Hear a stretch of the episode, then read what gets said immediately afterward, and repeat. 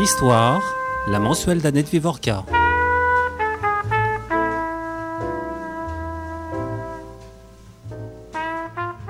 Je suis un enfant de ce siècle. Comme toute ma génération, comme tous ces enfants du baby-boom, adorés, choyés par des parents qui sortaient de l'enfer et voyaient en nous autant de messies des temps heureux, autant d'innocents radieux dont la naissance portait une renaissance, j'ai été façonné par Hitler et Staline. Comme bon nombre de 68 arts, j'ai grandi dans l'effroi d'Auschwitz et du Goulag, dans la peur de ces années dont mes parents n'ignoraient rien et me disaient tout, dans la répulsion pour l'extrême droite et la stupeur devant ces communistes qui continuaient de l'être.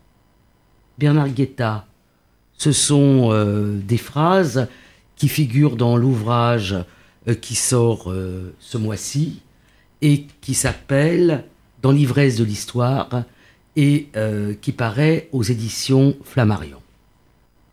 Je signale aux éditeurs qu'ils ne sont pas sur France Inter, mais sur RCJ, car je pense que beaucoup d'entre eux, comme moi, écoutent depuis des années la chronique de géopolitique que vous tenez de 8h17 à 8h20, euh, sur France Inter et qui nous promène de la Corée du Nord à la Catalogne, euh, du Brexit à l'élection de Donald Trump et euh, qui nous permet peut-être d'essayer de lire un monde qui nous est très largement opaque. Vous êtes donc journaliste. Oui. Euh, vous avez été journaliste au Nouvel Observateur. J'ai envie de dire surtout au Monde, parce que j'ai l'impression quand même que les années du Monde, vous avez été correspondant pour l'Europe centrale et orientale, correspondant euh, aux Washington et Moscou. À Moscou, et surtout, vous avez couvert euh, une partie importante de l'histoire de la Pologne. Je dis surtout, on y, on y reviendra. Donc, vous êtes journaliste. Vous dites vous-même dans cet ouvrage qui est, euh, j'ai envie de dire, une autobiographie intellectuelle. On peut dire vous ça. Êtes assez pudique sur euh, euh, votre vie personnelle. Mhm. Dans cet ouvrage, vous dites à plusieurs reprises que vous êtes un passeur. Oui. Moi, j'utiliserai quand même deux autres mots. Vous êtes un témoin, mais vous êtes aussi un acteur parce que euh, vos chroniques, notamment celles concernant la Pologne, étaient traduites sur Free Europe et elles ont eu elles-mêmes un impact euh, sur les événements. C'est vrai. Et vous avez Important. été, et vous avez été, je vais reprendre l'expression de, de Raymond Aron qui parlait de spectateurs engagés. Vous avez été malgré tout un journaliste euh, engagé. Ah mais complètement, je, le, je, le, revendique absolument voilà. d'ailleurs. On va commencer par parler un petit peu de vos années de formation, mm -hmm. euh, dont vous dites le, leur importance. Donc vous êtes né dans un milieu... Où je suis né dans un milieu de la gauche anticommuniste. Euh, C'était vraiment un tout, tout, tout petit milieu à l'époque, parce que je parle là du début des années 50, enfin, ou des années 50. Je suis né en 51. Et euh, mes parents étaient un peu trotskistes quelque temps et fondamentalement dans les années 50-60 des piliers du PSU, petit parti bien oublié aujourd'hui, mais qui a joué un rôle absolument fondamental dans l'histoire politique française, puisqu'il en est sorti tout à la fois euh, les gens du, de, de, de l'esprit 68 art et le rocardisme. Euh, et Mendes à l'époque d'ailleurs aussi bien sûr, qui euh, avait fini par rejoindre le, PSU dont il était bizarrement une figure tutélaire. Je dis bizarrement parce que Mendes c'était la responsabilité économique, comme Rocard d'ailleurs.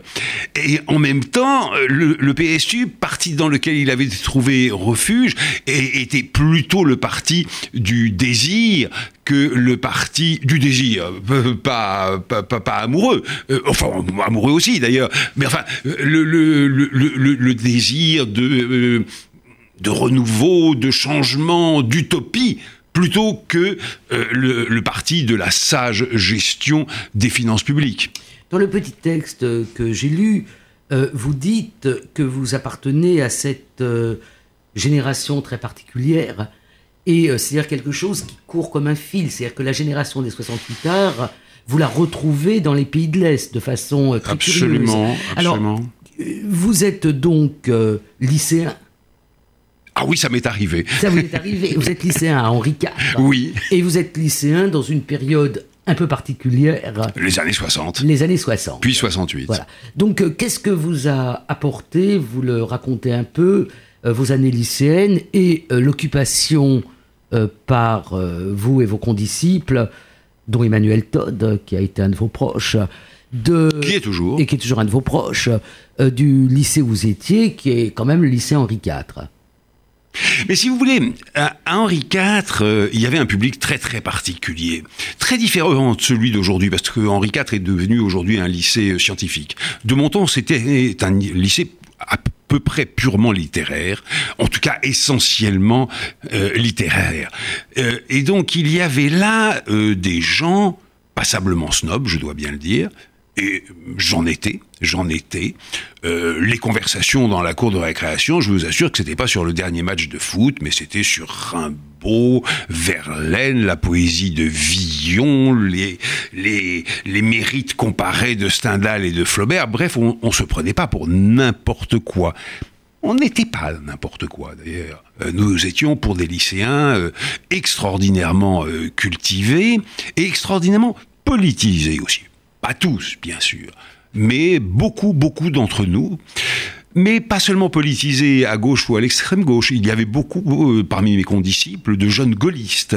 Mais de gaullistes pas au sens d'aujourd'hui, de gaullistes euh, véritablement euh, qui, qui cultivaient le, le- le mythe ou la révérence d'ailleurs, enfin la révérence pour le général de Gaulle, qui vraiment s'inclinait euh, devant cet homme qui à l'époque était encore le président de la République, mais qui a été surtout, évidemment, toujours dans nos esprits, l'homme de la France libre. Non pas que nous ayons entendu l'appel du 18 juin, aucun de nous n'était né, aucun de nous n'était né, mais l'appel du 18 juin, la résistance, la France libre, bah, évidemment que c'était une chose euh, capitale dans notre culture politique. Et euh, parmi euh, en- entre en- entre copains, la, la grande question pour nous était toujours mais qu'est-ce qu'on aurait fait pendant la guerre? Évidemment.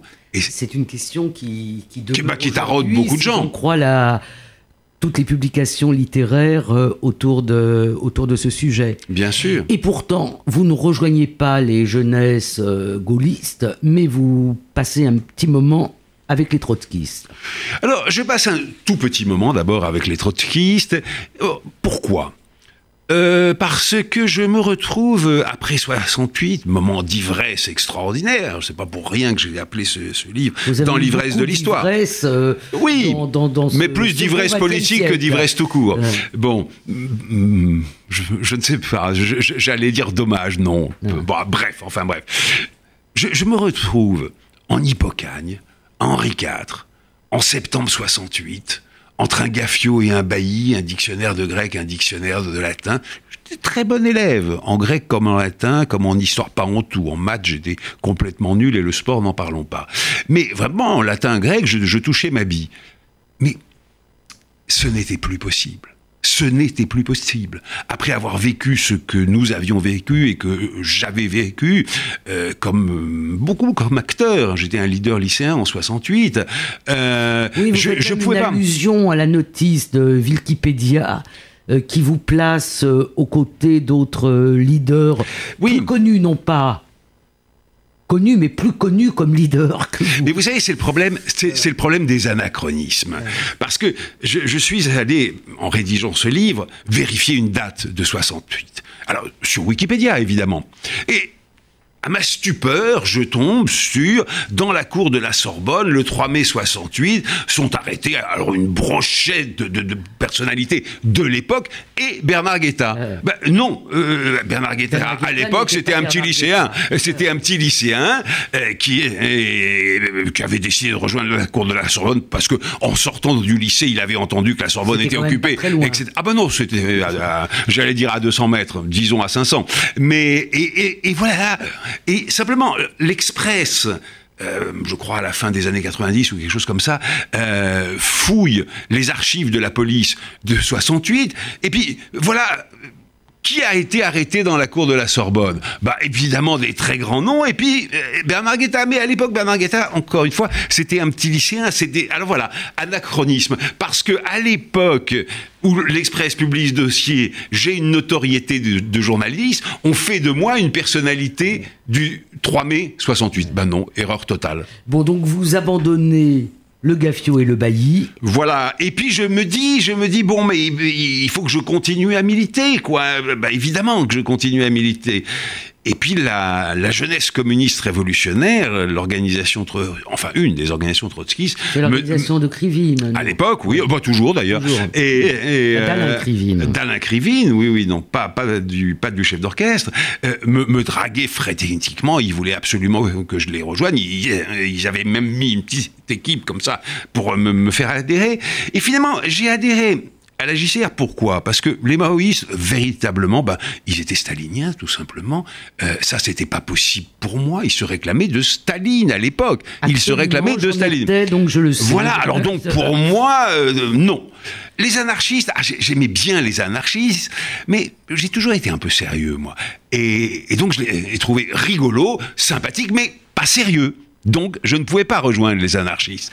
Alors il restait quoi? Ben, ben, il, restait les trotskistes. Et Ça alors, ramène quand même aussi euh, à cette idée de culture qui est très importante pour vous. Vous avez dit que les lycéens d'Henri IV étaient cultivés, et vous avez une très jolie euh, euh, définition de la culture des, des trotskistes. Mais oui, parce que, parce que en abandonnant mon hippocagne, bah, j'ai abandonné tout rêve, évidemment, d'intégrer la rue d'Ulm. Mais en vérité, la jeunesse communiste révolutionnaire, c'était un peu l'école normale supérieure de, de la rue d'Ulm, parce qu'il y avait véritablement un niveau d'excellence intellectuelle, en tout cas dans une matière, presque une matière unique, l'histoire. Et à l'intérieur de l'histoire, évidemment, l'histoire du mouvement communiste parce qu'il fallait régler les comptes entre Trotsky et Staline, entre l'opposition de gauche et ce qui était devenu le Parti communiste, etc. Sur trentaine, je pense que c'était Olivier Besancenot qui revenait euh, sur la question de Lénine et Staline, bah, avec bien beaucoup d'érudition. Bien sûr, bien sûr, bien sûr. La, la, la, la JCR, enfin cette branche du trotskisme, c'était vraiment. Alors non seulement ils étaient très cultivés, mais ce que j'apprécie beaucoup, ils étaient, ils étaient bien élevés euh, il n'était pas grossier, il n'était pas euh, vulgaire, il n'était des gens très gentils en plus.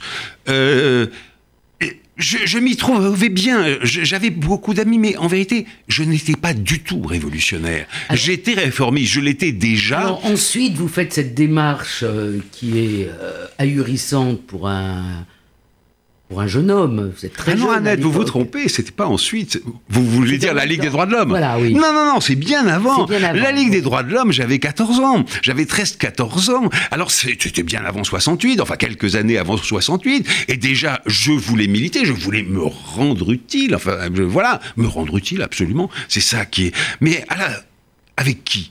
Certainement pas avec les jeunesses communistes. Je détestais les communistes. J'étais fondamentalement anticommuniste. Je, je le suis resté. Maintenant, ça n'a plus d'objet. Il n'y a plus de communisme, ou à peu près pas, euh, à part en Corée du Nord. Mais bon, bref. Euh, mais donc les communistes, non. Les socialistes, il existait des jeunes socialistes. C'était encore la SFIO, c'était encore la torture en Algérie, c'était encore non. C'était pas possible. Euh, le PSU, non, c'était mes parents, donc j'en avais vraiment ma claque. Puis, puis c'était trop compliqué, torturé, etc. Et je ne savais pas où aller. Et puis soudain, j'ai eu une idée d'adolescent. Je me suis dit, mais en fait, la gauche, puisque je voulais militer à gauche, évidemment, pas à droite, j'étais voilà, j'étais de gauche. La gauche, c'est les fondamentaux c'est la justice, c'est les droits de l'homme, c'est la lutte contre l'injustice, c'est l'affaire Dreyfus, quoi. Ben, ben, donc la Ligue des droits de l'homme.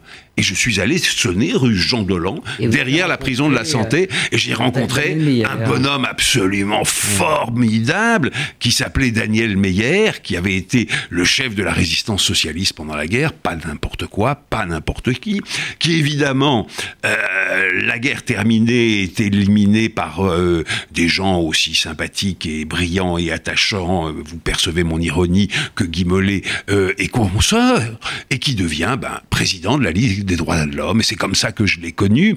Et on, s'est adoré. on s'est adoré, vraiment. Et il a eu une influence énorme sur moi parce que à l'époque, je militais, comme tous les gamins de mon âge à cette époque-là, contre la, guerre du Vietnam, contre l'intervention euh, américaine euh, au Vietnam. Et Daniel Meyer m'avait dit ah oui, oui, parce que me dit-il, vous souhaitez la victoire des communistes euh, au Vietnam? Et là, je me suis senti très mal. Beaucoup sur cette question-là. Et là, je me suis senti très mal parce que évidemment que je ne pouvais pas souhaiter hmm. la victoire des communistes au Vietnam, mais en même temps, bah, affaire de génération, affaire aussi de lutte contre l'injustice, contre l'horreur de la guerre, etc. Un, sentiment, affaire de cœur euh, plus que de raison. Bah, J'étais contre la guerre du Vietnam, bien sûr. Alors, comment vous passez de cette euh, enfance et jeunesse euh, vous restez... Mais vous savez, Annette, c'est très simple. Vous passez au journalisme? Mais non, je, je, passe pas au journalisme. J'ai toujours été journaliste. Euh, quand euh, pendant la guerre d'Algérie, j'avais 10 ans, j'imprimais des petits tracts Algérie algérienne que j'allais mettre. Alors c'était pas évidemment du journalisme, mais enfin c'était déjà de l'écrit, de la politique, de de, de, de l'engagement, etc., etc.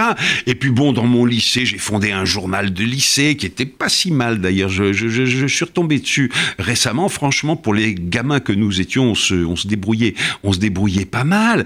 Et puis, euh, et puis j'ai travaillé à, l'âge de 15 ans dans un canard euh, très lié à la Ligue des droits de l'homme, on fait à Daniel Meyer, qui s'appelle, qui s'appelle toujours parce qu'il existe toujours. Euh, après-demain, j'ai publié mes, mes, premiers papiers. Et puis ensuite, bah, quand j'étais à la JCR, je travaillais à Rouge pendant quelques temps aussi loin que remontent mes souvenirs, je n'ai jamais voulu être pompier, j'ai toujours voulu être journaliste. Je, savais que je serais journaliste et je savais fondamentalement, et, je ne me trompais pas, que, je ne saurais rien faire d'autre. Le journalisme, oui, l'enseignement, la plomberie, la politique, euh, euh, la médecine, non, rien, le journalisme. Alors, vos premiers pas dans le journalisme euh, ayant c'est l'observateur. C'est l'observateur. Mais c'est l'observateur à net. Ah, c'est l'observateur à net des années 70. Euh, On peut dire ça pour tous les journaux vous avez été, que c'est. C'est vous qui l'avez dit, c'est pas moi. bon, c'est vous qui l'avez dit, c'est pas moi. Mais l'observateur des années 70, c'est une chose totalement inoubliable, comme il en a existé peu dans l'histoire de la presse. Le, patron dont vous parlez. Le patron Jean Daniel, le patron, bien sûr, en termes très chaleureux, il est resté, nous, nous sommes toujours amis. Il a 97 ans, je, n'en ai que 67, 66 d'ailleurs, non? Et euh, mais nous sommes très, très, très, très amis, très, très proches, intellectuellement, professionnellement, humainement, tout ce que vous voulez, etc.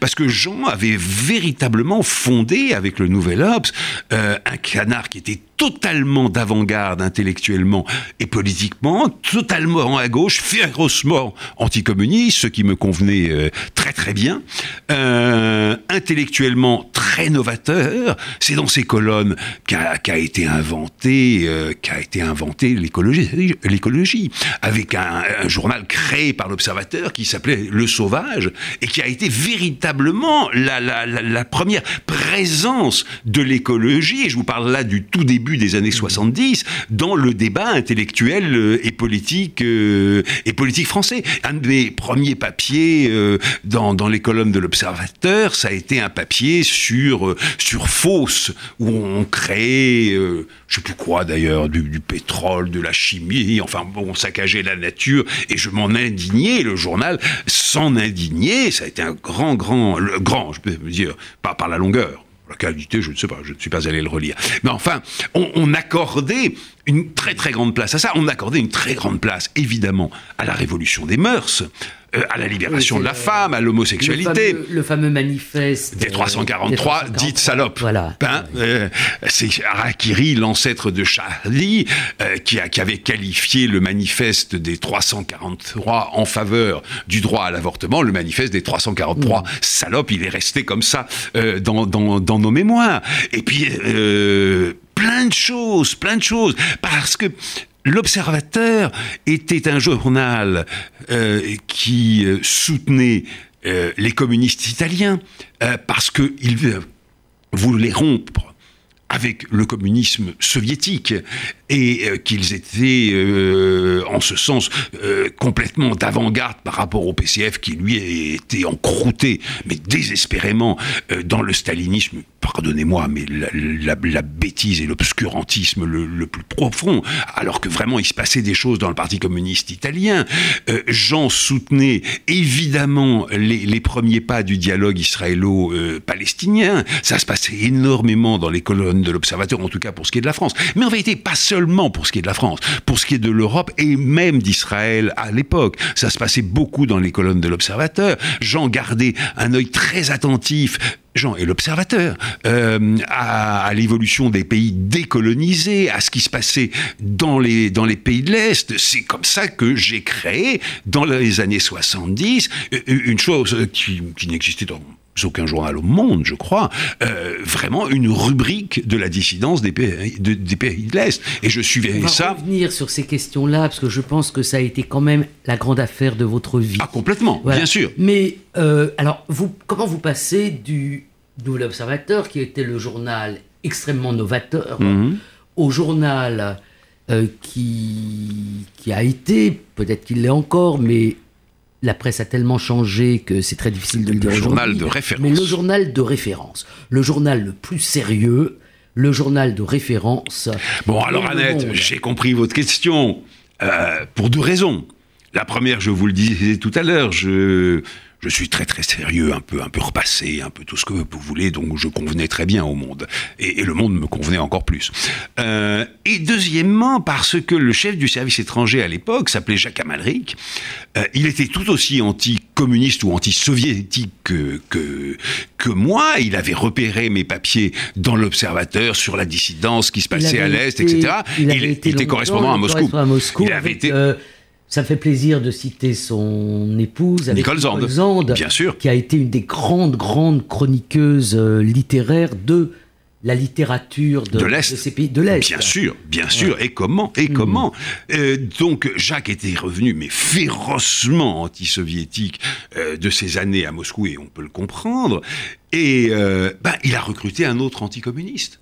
Voilà, euh, et pour, pour en faire, le correspondant euh, en Europe de l'Est, on, appelait ça correspondant euh, pour l'Europe centrale, et orientale, merci, centrale et orientale, j'étais basé à, Vienne, hmm. mais quelques mois après mon arrivée, notre arrivée, puisque j'étais avec ma femme et notre tout petit garçon, le premier, ben, éclate l'affaire de solidarité en août 80. Et bon, on n'a pas le temps de, raconter comment, mais je, me suis trouvé euh, véritablement le premier jour de, la grève au chantier naval à Gdansk, et pendant presque dix jours, en tout cas 7-8, en tout cas 7-8, ça certainement, en exclusivité mondiale à l'intérieur du chantier. Et euh, je peux vous assurer que ça a pas mal boosté les ventes du monde à l'époque. Et deuxièmement, que, je, que Le Monde, et donc mes papiers, euh, sont devenus, pour toutes les radios occidentales qui émettaient sur le bloc de l'Est, vous citiez Free Europe, mais il y avait aussi la Deutsche Welle, mais aussi Voice of America, mais aussi Radio France Internationale. vous aviez été aussi un, un acteur de, oui, mais, bien, mais, bien sûr, parce que tout le bloc soviétique suivait à travers mes papiers, ceux du Monde, le, le déroulement de la grève au chantier naval euh, à Gdansk. Et alors, ça c'est quelque chose euh, qui, court dans, votre ouvrage et que je trouve particulièrement euh, intéressant. C'est la question de qu'est-ce qu'on voit et qu'est-ce qu'on comprend. Ah. Je vais faire un petit détour, ça vous ennuie pas, dans vos années américaines. Oui. manifestement, la révolution conservatrice et ce qui se passe aux États-Unis, ça vous passionne beaucoup moins que ce qui se passe à l'Est. Mais vous racontez quand même ce que vous avez vu à San Francisco dans ces années euh, de, du sida. Oui, c'était le début du sida. Et vous dites là que vous n'avez pas compris. Ah non, moi j'ai compris. que vous avez compris, mais que d'autres n'avaient pas compris. Mais j'arrive à Paris. Et c'est ça qui, m'intéresse. C'est comment on comprend quelque chose. Ben, je vais vous dire, c'est très simple. Je suis à Washington, correspondant du Monde pour les États-Unis, et je lis dans le Washington Post un reportage ahurissant tu as un truc dont j'avais jamais entendu parler. Personne n'en avait beaucoup entendu parler. Qui s'appelait le sida. Et le Washington Post décrivait, mais en détail, avec des anecdotes, des images qui, qui vous glaçaient le sang, une ville, San Francisco, frappée par la peste. C'était évidemment, euh, à, l'époque, beaucoup plus encore qu'aujourd'hui, la capitale américaine, si ce n'est mondiale, de l'homosexualité. Et brusquement, San Francisco se retrouve décimé par cette maladie dont on n'avait jamais entendu parler, en tout cas pas moi, et, euh, très très très peu de gens à l'époque. Je saute dans l'avion. Et, et vous allez à San Francisco. Je vais à San Francisco, et c'était effectivement encore pire que ce que racontait le Washington Post. C'était absolument ahurissant. Les, rues désertes. Enfin, c'était la peste. C'était Camus. C'était la peste. Ou la grande peste dans l'histoire. Je rentre sérieusement euh, traumatisé, effrayé. Enfin bon, j'écris un long papier pour Le Monde et c'était juste avant Noël et nous allons, euh, Catherine, ma femme et moi, bah, passer nos vacances de Noël et de jour de l'an à Paris. Et je, dis au monde, écoutez, euh, à tel papier, on va pas le publier entre Noël et le jour de l'an, euh, attendez début janvier. Mais tous les copains français que j'allais voir, je leur racontais. Et, personne hmm. ne voulait entendre. Personne ne voulait entendre. Et alors, je leur disais, mais les, médecins là-bas qui s'en occupent me, disent que ça peut devenir une pandémie il me regardait, mais, mais véritablement comme si je, délirais. Enfin, il me dit alors, Reagan, il confond toujours les capitales latino-américaines, etc. On ne pouvait pas faire entendre cette réalité. Et ça, Annette. Ça montre la, grande difficulté à comprendre ce que Bloch, le, le, grand historien Marc Bloch, appelait penser le neuf et le surprenant. Être surpris par l'événement Hmm. et ne pas analyser l'événement simplement à la grille du, passé. Alors, je vous donne deux autres exemples. Ce, détour que, que, nous faisons par, le, par San Francisco, c'est pour vous ramener à la Pologne. Eh bien, justement, je vous donne deux autres exemples. Arrive le coup d'État du général Jaruzelski la, proclamation de l'état de guerre. Peut-être un tout petit bah alors, 16 mois, en Pologne pour 16, nos 16 mois, 16, mois après de, de, du premier syndicat indépendant du monde communiste, Solidarité, le général Jaruzelski le, patron de l'armée, qui était devenu le patron du parti à l'époque, euh, ben, proclame ce qu'il appelle l'état de guerre, c'est-à-dire en vérité un état d'urgence, fait arrêter tous les responsables de Solidarité en une nuit. vos amis. Ah, qui étaient devenus mes amis, bien sûr, très très proches, qui le sont restés pour, pour ceux, qui sont encore en vie. Merci. Pour ceux qui sont encore en vie, très très proches. Et là, de nouveau, c'était euh, quelques jours avant Noël. Et je reste dix jours en Pologne, et puis euh, il y a un avion pour Berlin, Est. Toutes les communications étaient coupées les, téléphones comme les moyens de transport, etc. Mais enfin, il y a un avion réservé aux étrangers qui quittaient la Pologne. Non. Alors, Berlin-Est, puis Paris. Et là, j'arrive au monde, je dicte deux papiers dans la nuit sur ce qui se passait en Pologne, et dont le thème était Mais le général Jaruzelski échouera. Il ne peut pas réussir. et personne. en fait, ce que vous dites là, c'est que le communisme n'est pas installé pour l'éternité. Exactement. Et ce que l'on veut penser à l'époque, c'est que... C'est exactement le, contraire, Annette. Voilà. C'est qu'il n'y a pas de retour du communisme. Et on avait, à l'époque, enfin, on, pas moi, euh, euh, on avait dans la tête que un pays qui était passé au communisme, ben, et c'était pour l'éternité. On oubliait que l'empire austro-hongrois, que même l'empire romain, que même des plus grandes civilisations, c'était tout écroulé, etc., etc., et qu'il n'y avait aucune raison que le communisme soit plus éternel que l'empire ottoman ou que l'empire euh, romain, certainement pas romain. Eh ben non, non, non, c'était éternel. Et le coup d'État du général Jaruzelski vient prouver cela. Ah bon? Donc il ne peut pas y avoir d'évolution du communisme. Et je fais dans le monde deux papiers en disant il échouera. Il échouera et je le démontre. Je ne vais pas répéter maintenant, ça n'a plus d'intérêt. Mais je, crois le démontrer dans ces deux papiers. tous les gens que je connaissais à Paris, amicalement, tendrement, pensaient ah, il ne peut pas il ne peut pas concevoir l'échec d'une aventure qu'il a tellement aimée, celle de solidarité. Et ce malheureux, dans sa douleur, ne comprend pas qu'évidemment, il y aura la normalisation de la Pologne. Et je dis, mais non, non, ne raisonnez pas comme si c'était la Tchécoslovaquie. La Pologne est un pays différent. Le communisme a déjà beaucoup évolué, etc. Non, non, impossible de faire passer cette réalité. Et puis je devance votre question suivante. Quelques années plus tard, je suis correspondant à Moscou. J'ai été le dernier correspondant, non pas en Russie, mais du monde en Union soviétique. Eh bien, j'écris presque tout de suite, presque à deux mois, ou même pas deux semaines après mon arrivée à Moscou, que, que le communisme est en train de s'écrouler en Union soviétique. Et à ce moment-là, grande rupture qui me mènera à une démission trois ans plus tard, à une bagarre terrible avec le monde. Grande rupture. Parce qu'on me dit, mais tu es devenu complètement fou. Évidemment que l'Union soviétique est là pour l'éternité, évidemment que Gorbatchev veut tromper l'Occident ou qu'il sera liquidé ou que ceci, etc., etc., que évidemment que ce sera euh, un nouveau printemps, euh, bref, etc., euh, etc., mais que ce n'est certainement pas la fin du communisme. Et quand je disais, mais si, et que je racontais pourquoi c'était déjà la fin du communisme. Mais parce que je le voyais. Parce que je le voyais. On, ben, ne pouvait pas me croire. Euh, on va revenir. Enfin, on pouvait pas me croire. Le monde, euh, Maria. Ces questions. Alors, il faut dire aussi, vous, le, vous y insistez, c'est que tout en étant en désaccord avec vous, le monde ne changeait pas une virgule à vos articles. Une fois, c'est arrivé.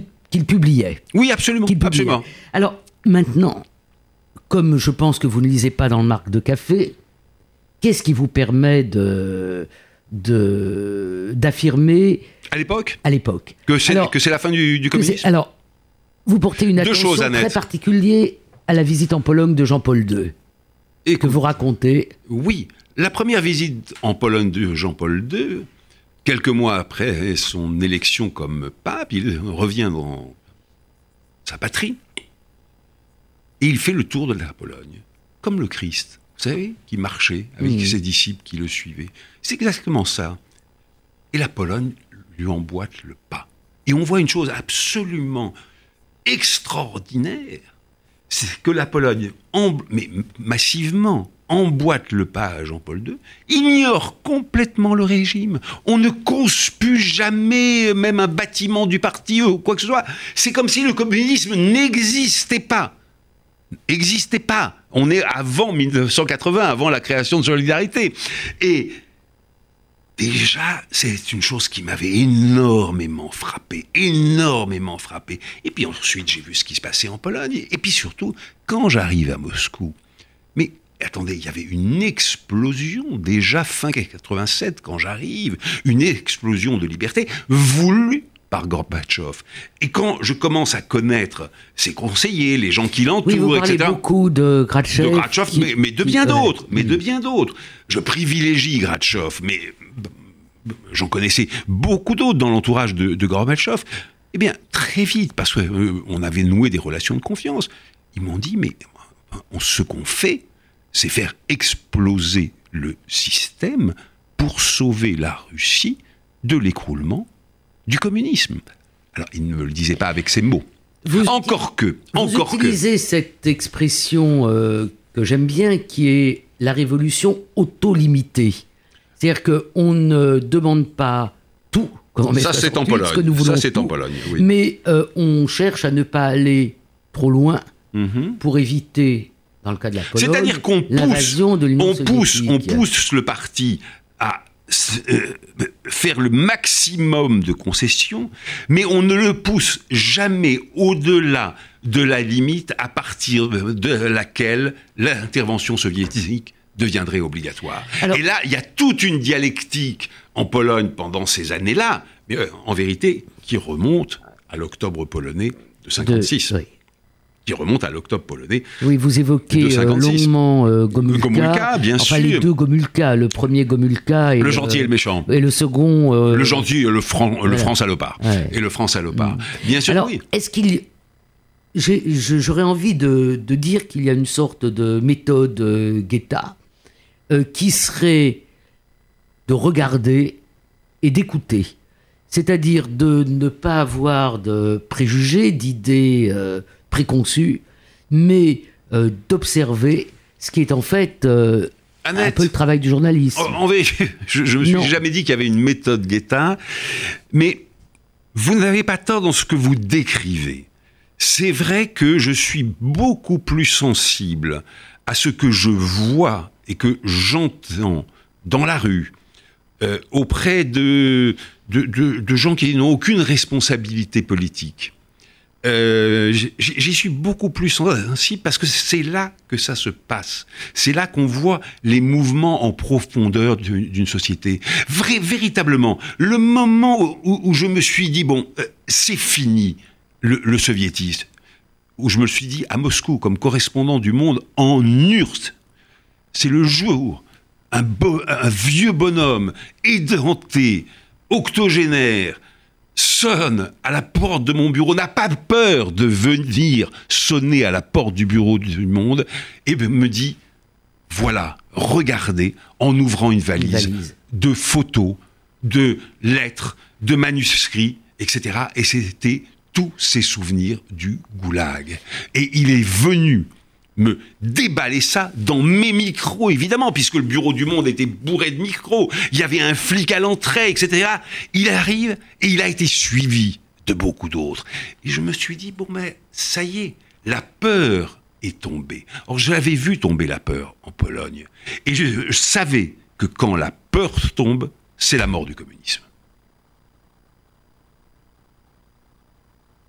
Alors évidemment, euh, je, je- simplifie, mais c'est une chose fondamentale. Alors c'est vrai, c'est vrai. Parfois on me dit ah mais vous qui êtes un intellectuel et je pousse des hurlements. On dit non non moi je ne suis absolument pas un intellectuel.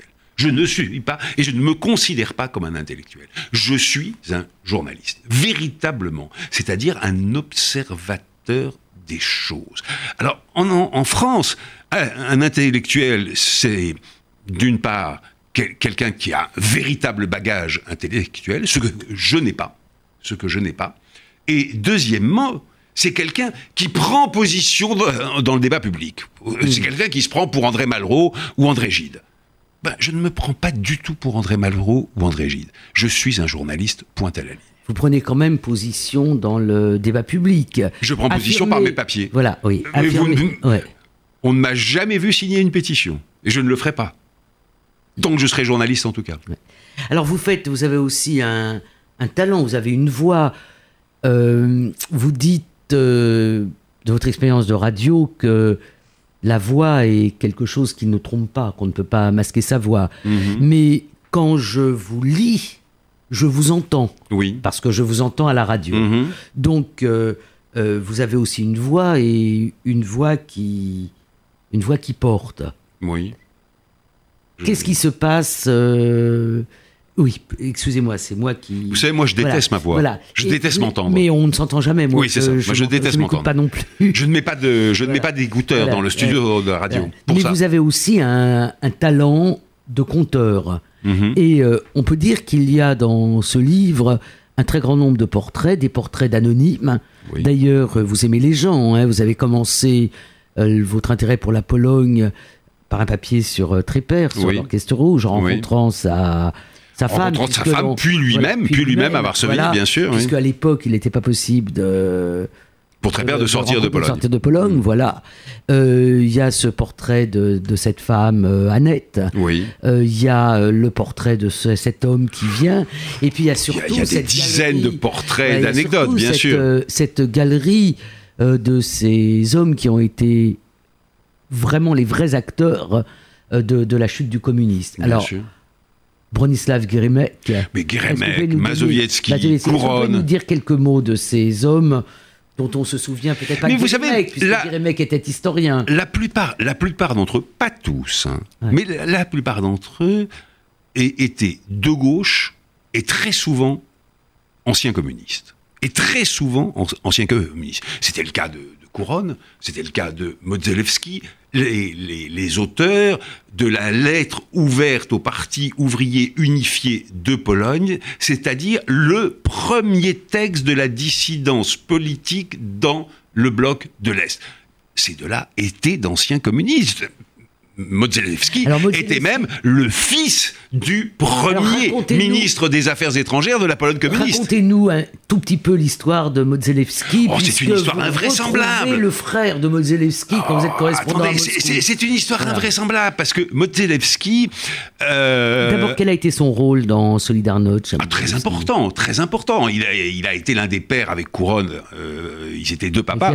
Euh, deux papas, c'était pas un couple gay, mais c'était deux papas de la dissidence en, Pologne, qui a elle-même donné naissance à Solidarité.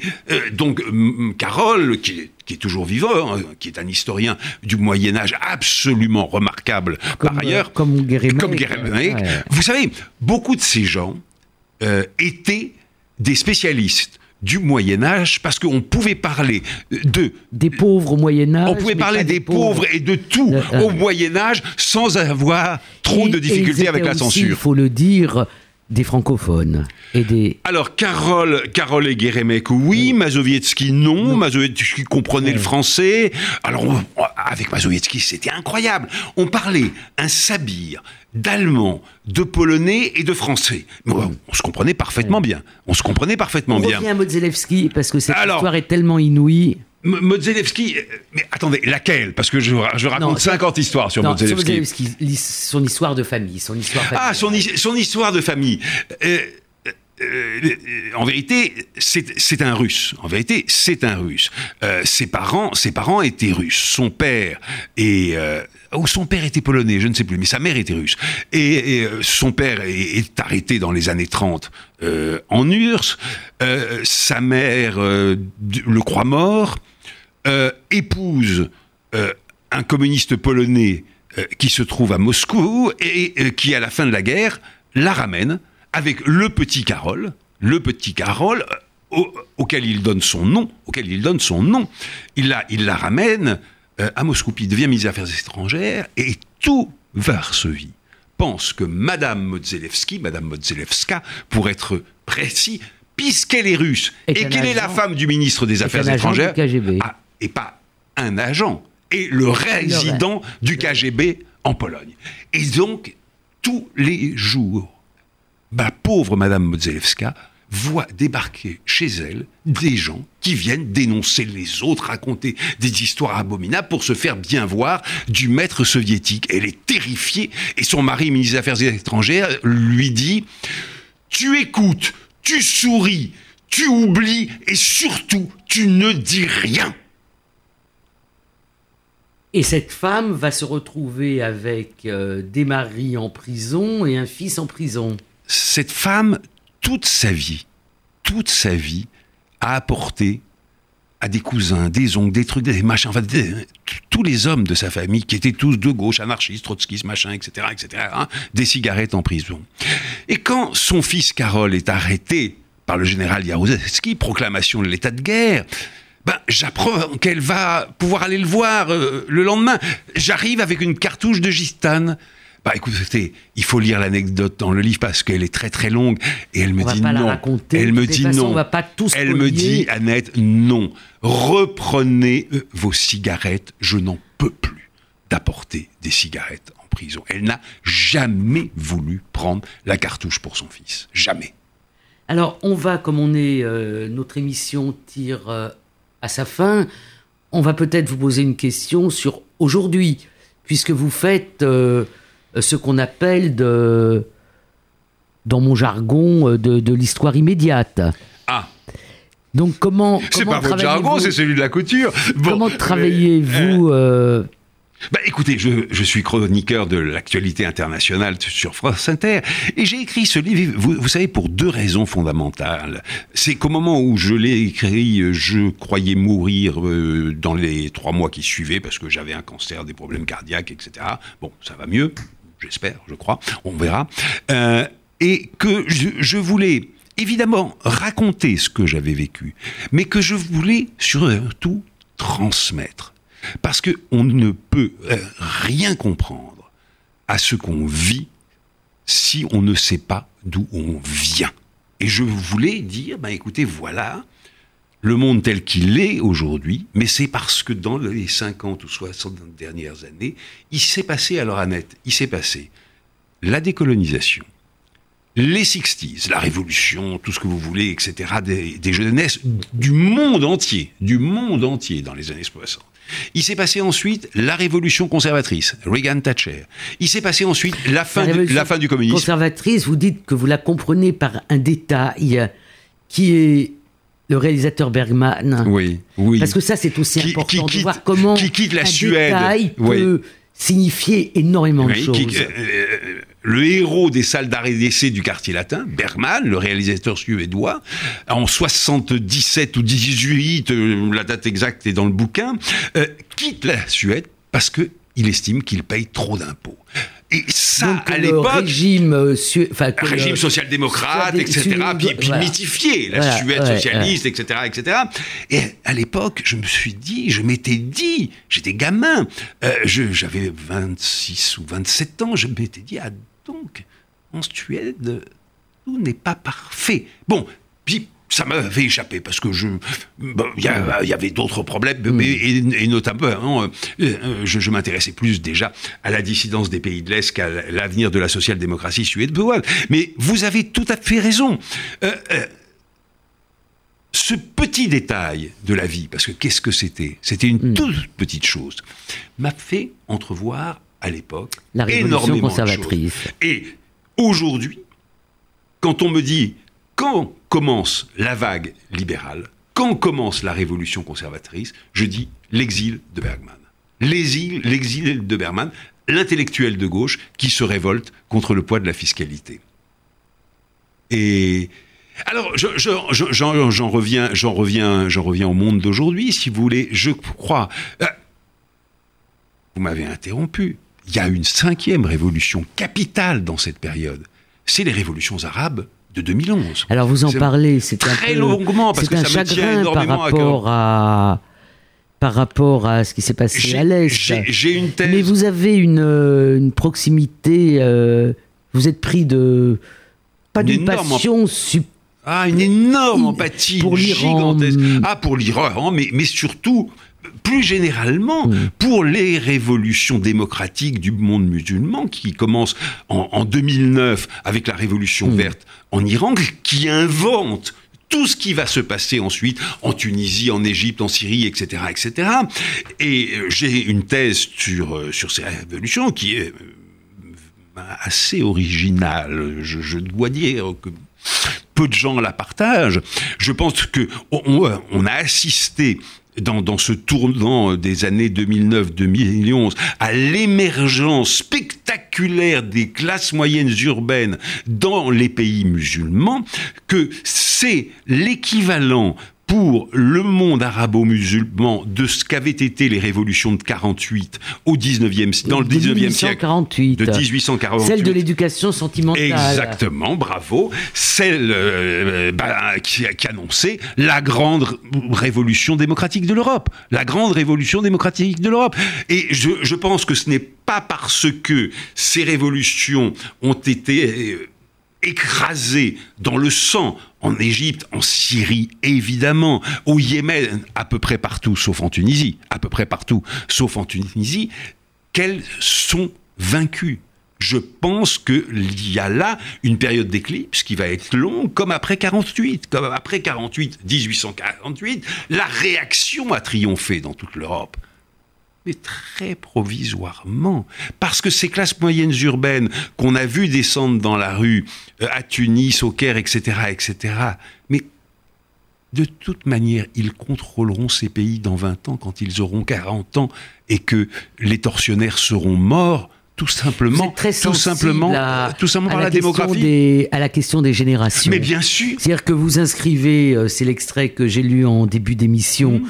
Vous vous inscrivez dans cette génération, à laquelle j'appartiens aussi, qui est celle des, des baby-boomers. Bien sûr, évidemment. Et euh, vous montrez comment finalement cette génération qui a lutté contre la guerre au Vietnam, hein, qui a qui a fait Mmh. Qui a un fait mai beaucoup de 68, choses, qui a, fait, un mai beaucoup de choses. 68, euh, qui on l'oublie parfois, a été quand même un mai 68 euh, presque global, comme on dirait aujourd'hui, Mais presque bien sûr, mondial. absolument. Voilà. Et là, vous distinguez donc dans les pays arabes aussi une génération, celle qui est descendue dans la rue et qui arrivera à l'âge de la maturité. Euh, dans 20 ans. Dans 20 ans. Dans 20 ans, hein, et qui est une génération incontournable, parce que c'est celle du savoir. C'est celle du savoir, c'est celle de la modernité, c'est celle du fonctionnement euh, économique. Alors évidemment, certains pays, certains de ces pays resteront, si j'ose dire, à l'âge de pierre.